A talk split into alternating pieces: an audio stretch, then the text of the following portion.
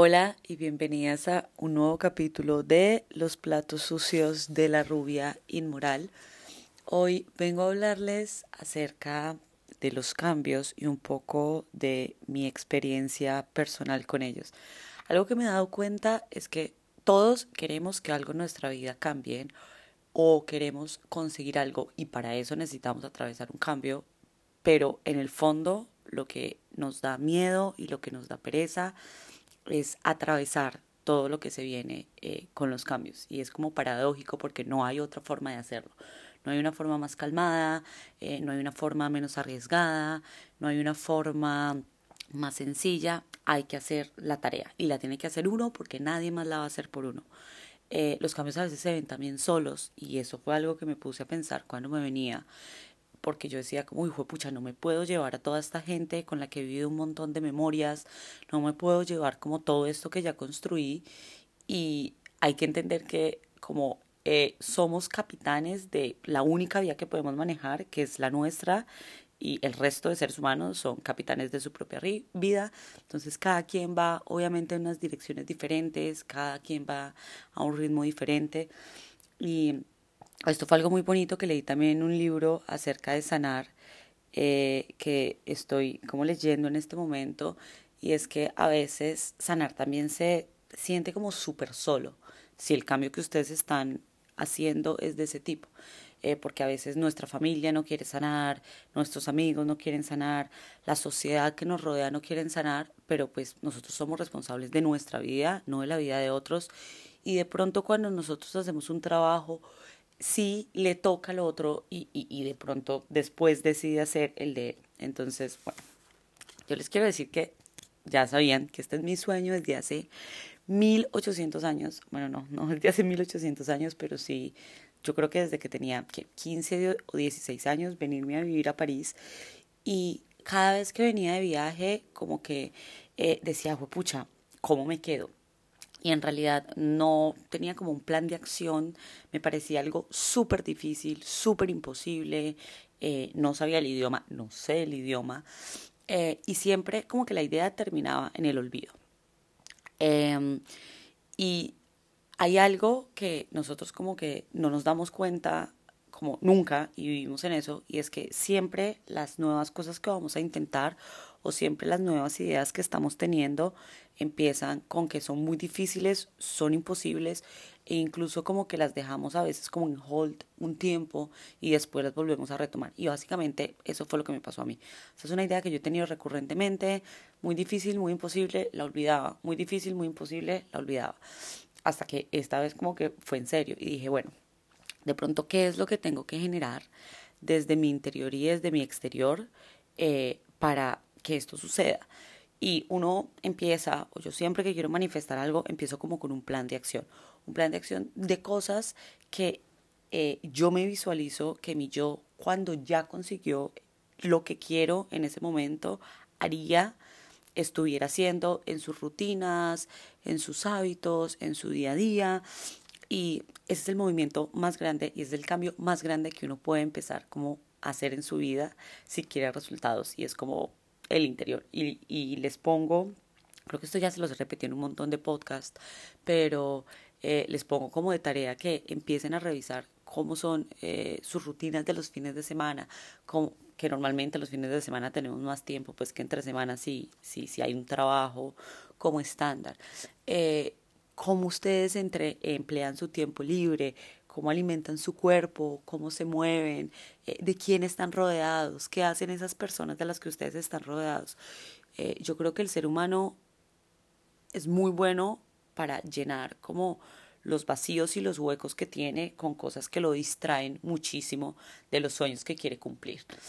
Y cuando uno se da cuenta que hay otras formas también de pasarla bueno y que hay otras formas de vivir la vida y que normalmente pueden estar más encaminadas con lo que uno cree y que no se siente como tan resacudo, eh, no sé, como que la perspectiva de la vida cambia. Bueno, eso por un lado.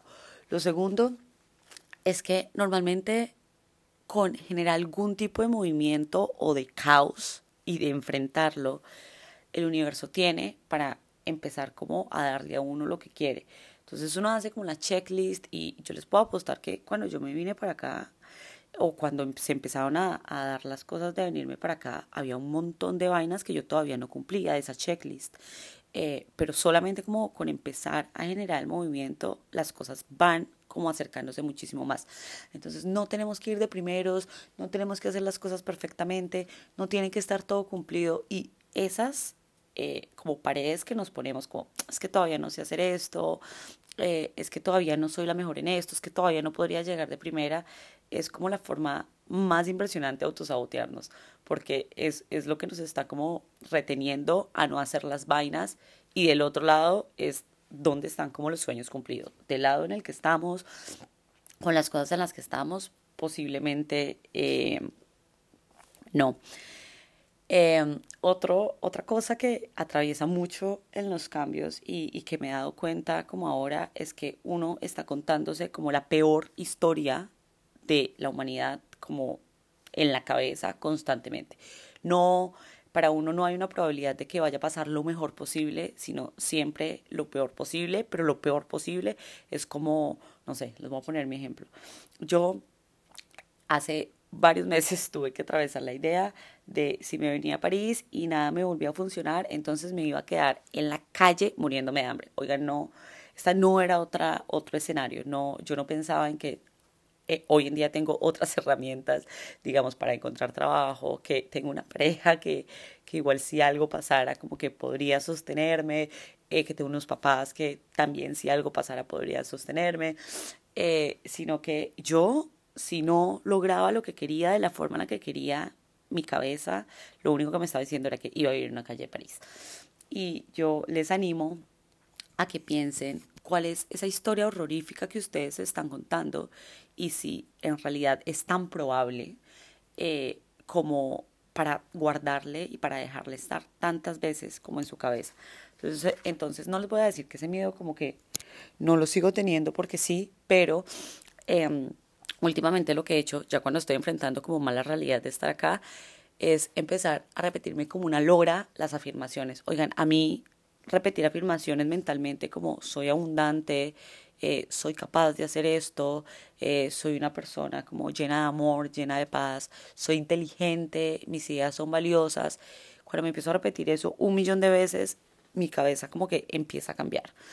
Eh, y se calma, que para mí eso ya es un paso gigante, o se duerme, que para mí eso también es otro paso gigante.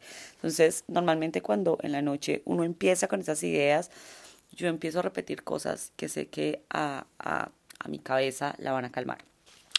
Cuando uno atraviesa cambios, creo que lo que más empieza a alterar es el cuerpo. Y hay tres cosas que podemos hacer para que el cuerpo esté no en tanta como vigilancia o en modo supervivencia, incluso si lo que estamos atravesando es muy caótico y es dormir bien, obligarnos a dormir. Eh, lo segundo es comer e intentar comer como eh, algo que en realidad se sienta muy saludable para nosotros. Y lo tercero es generar cualquier tipo de movimiento. Y si usted no se puede meter a un gimnasio, yo no estoy en un gimnasio, yo salgo a caminar o eh, siempre encuentro como una vuelta diferente que hacer con tal de no quedarme como quieta, porque para mí, digamos, en este momento sería muy fácil quedarme en el apartamento como todo el día mientras estamos haciendo como los ajustes. Y yo normalmente soy una persona súper sedentaria. Entonces, eh, mi meta de este cambio fue, bueno, entonces si alguien me invita por un café, voy a ir. Eh, si, voy al, eh, si necesito ir a comprar algo, voy a, a ir al supermercado y no voy a pedir la comida. Eh, voy a salir a un restaurante en vez de pedir la comida. Eh, voy a intentar salir a caminar o a trotar por la mañana o por la noche. Y eso es un espacio que normalmente siempre me puedo dar, aunque me dé pereza, y que después mi cuerpo como que baja la adrenalina que tiene. Dormir es de las cosas más importantes, oigan, y nosotros no le damos el suficiente como espacio como la cabeza del cuerpo como para que se calmen y es demasiado, demasiado eh, importante. Entonces, creo que esos son como mis tips más básicos. Eh, y yo que soy una persona que está dispuesta a revolcar la vida con tal de que pasen cosas diferentes y que creo que esa es una de las claves más grandes de la manifestación, como revolcar la mierda que tienes, revolcarla interna, internamente y revolcarla como externamente. O sea, esa es la forma de generar cambios en nuestra vida, sea que el cambio sea conseguir pareja, como que el cambio sea eh, conseguir un nuevo trabajo y apostarle como a nuevas cosas, que eso igual va a implicar como transitar cambios. Esta vez he estado como muchísimo más calmada que otras veces. Y eso que estoy menstruando y eso que em, pues estamos en busca de apartamento, que eso ya es generar como más caos todavía, como no llegar a, bueno, estar a tu casa, tus cosas, aquí vas a empezar, es como, no, bueno, aquí vamos a armar todo un poco desde el inicio. Em, y es interesante ver que uno cada vez tiene herramientas diferentes para decir, estoy lista para enfrentar esto y voy a tener como un plan A y un plan B y si no, yo sé que ya tengo las suficientes herramientas para encontrar otras soluciones. Em, los cambios dan miedo, pero yo creo que nosotros tampoco nos damos cuenta que no hay una forma de estar estáticos en la vida. O sea, el movimiento siempre se está generando y le tenemos mucho miedo a algo que constantemente nos está pasando. Y para cambiar hay que soltar, hay que dejar cosas. Si queremos cosas nuevas, tenemos que dejar las cosas que ya no, no nos están siendo útiles o no nos podemos transportar.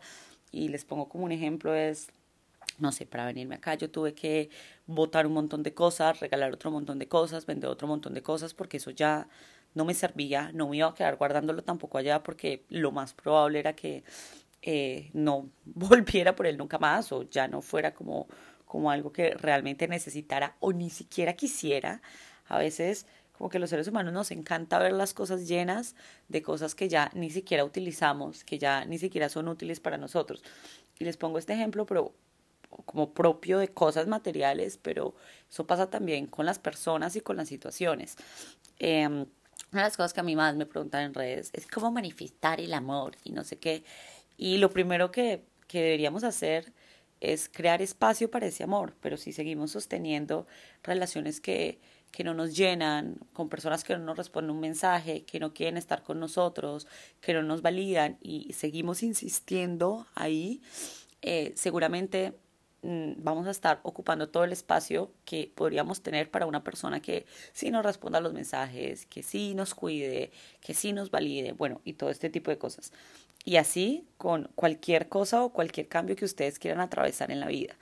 Em, hagan siempre espacio. O sea, en la vida hay que hacer, yo creo que limpiezas por lo menos cada dos o tres meses de todo, de amigos, de hábitos, los hábitos son de las cosas más importantes que habría que hacer limpieza porque a veces hay cosas que no se acomodan tanto ahora el estilo de vida que tenemos o ahora los sueños que tenemos y eso también es importante revisarlo de cosas materiales también si nosotros queremos eh, que nos lleguen cosas nuevas a fuerza tenemos que abrirles espacio o si no no vamos a tener dónde meterlas em, y, bueno creo que ese es un tip como gigante porque al, al universo también le gusta el vacío porque él va a llenar el vacío con eso.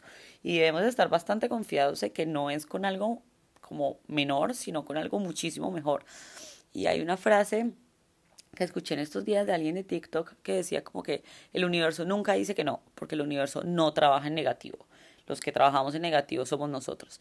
El universo siempre te está diciendo que no es el momento, que busques otro camino porque hay otra forma de hacerlo o que tiene algo muchísimo más grande preparado para ti y que tú te estás sosteniendo de algo que, que, que es muy chiquito porque nosotros siempre pensamos en chiquito. Siempre nos da miedo, nos da mucho miedo todo, nos da miedo como...